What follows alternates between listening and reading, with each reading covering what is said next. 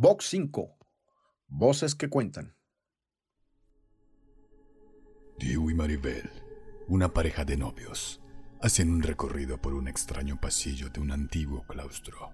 Admirando las obras de arte que las paredes contienen, se detienen para escuchar con detenimiento a Carlos, un guía y amigo, quien les da algunas explicaciones. Como ven, este era el antiguo monasterio de las Carmelitas. Aquí era donde las hermanas tenían sus habitaciones. ¿Cómo es que estuvo abandonado por tanto tiempo? E, en tiempo de la revolución quedó muy deteriorado y las hermanas se marcharon. Hace poco unos amigos lo restauraron y hoy lo hemos convertido en un centro de meditación. Verán que este fin de semana la vamos a pasar muy bien aquí. Muchas gracias, Carlos. Nos hacía falta un descanso. Al final del pasillo encontrarán sus dormitorios. Instálense y nos vemos en el jardín para comer con los demás. Carlos sale de escena y Maribel empieza a sentir una especie de inquietud sobre el lugar.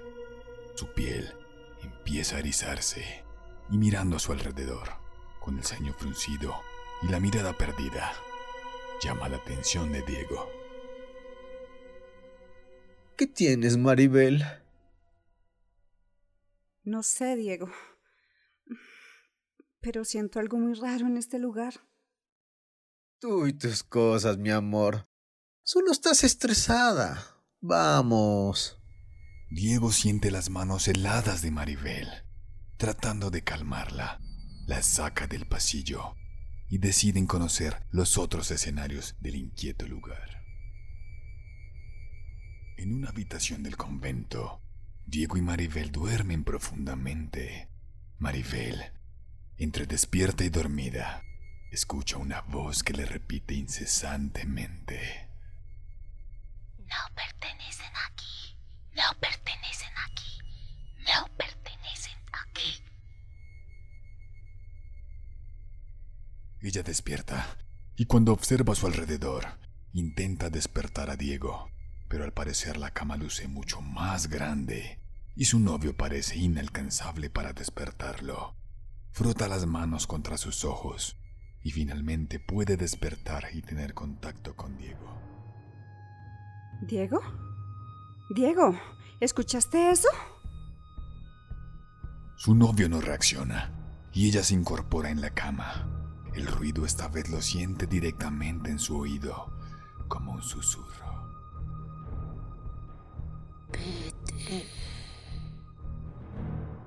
Vete. Un grito desesperado despierta a Diego. ¿Qué sucede? Me, ha- me has puesto el, el corazón a mil. Alguien me ha hablado. La voz de una mujer. Has estado muy estresada. Necesito que te calmes. Recuerda que son nuestras vacaciones después de mucho tiempo. Ambos las merecemos. Vamos a alistarnos. Carlos nos espera para desayunar y luego vamos a caminar y, y tomar aire fresco. La pareja se alista para conocer el resto del lugar, en compañía de su amigo, después del desayuno. Pero qué bien les ha venido el descanso. Ya las ojeras han desaparecido. Aquí se puede servir lo que gusten. Hay huevos, hay tostadas francesas y jugo de naranja. Espero lo disfruten. Yo estoy muy hambriento. Sigan, por favor. Luego de terminar el desayuno, Carlos pide excusas por su ausencia. Se le ha presentado un inconveniente que debe atender, pero le explica a la pareja cuáles son los mejores espacios para conocer. Se me presentó algo ineludible y no voy a poder cumplir con el paseo prometido. Pero les aseguro que mañana estoy con ustedes. ¿Saben qué? Los invito a conocer la bodega de vinos. Abríguense bien porque allá hace frío. Además, conservamos los mejores licores que ofrecemos a nuestros turistas. Ya en la noche podrán degustar de ellos. Diego, siguiendo la instrucción de su amigo, se encamina con su amada para el desconocido lugar. ¡Wow! Este lugar se ve increíble. Sin duda tenemos que probar este vino, el cazador del diablo. Cuenta la leyenda que la esposa del creador murió luego de ser poseída por un espíritu maligno. Después de lo ocurrido, se comenzó a decir que el diablo vivía en sus bodegas.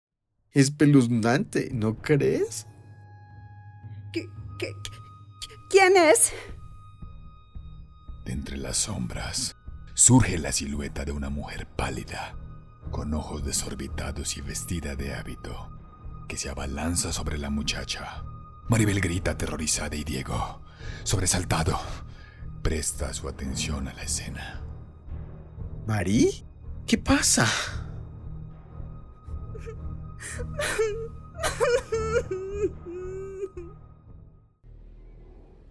Ella llora desconsolada y Diego la abraza. Pero de repente su cuerpo se vuelve rígido y mira a Diego con una mirada extraña, como poseída. Cuando se concedan todos tus deseos, muchos de tus sueños serán destruidos. Al día siguiente, Carlos, Diego y Maribel se encuentran en la bodega para orar y echar agua bendita dentro del lugar, luego de lo sucedido con Maribel. ¿Estás segura de esto, Maribel? Que sí, que yo te digo, ella necesita paz para descansar. Sé que vivió algo terrible en este lugar antes de que lo convirtieran en esta bodega. La verdad es que se cuentan muchas historias de este lugar. Historias macabras que nunca hemos querido dar crédito. Pero supongo que solo hay una manera de averiguarlo. Entre los tres se toman de las manos e inician sus palabras de oración. A los pocos segundos, una pared se derrumba en pedazos sin explicación. Los tres asombrados de lo que están presenciando se quedan helados al descubrir que al otro lado hay un esqueleto. Dios mío. ¿Qué es esto? Al parecer, una persona a la que lapidaron viva está encadenada al muro. Es la monja. La monja que se apareció aquí anoche. Así que las historias sobre lo que les hacían a las monjas embarazadas e- e- era verdad. Qué castigo tan terrible debió haber sido para ella. Por lo menos ahora podrá descansar en paz. Box 5. Voces que cuentan.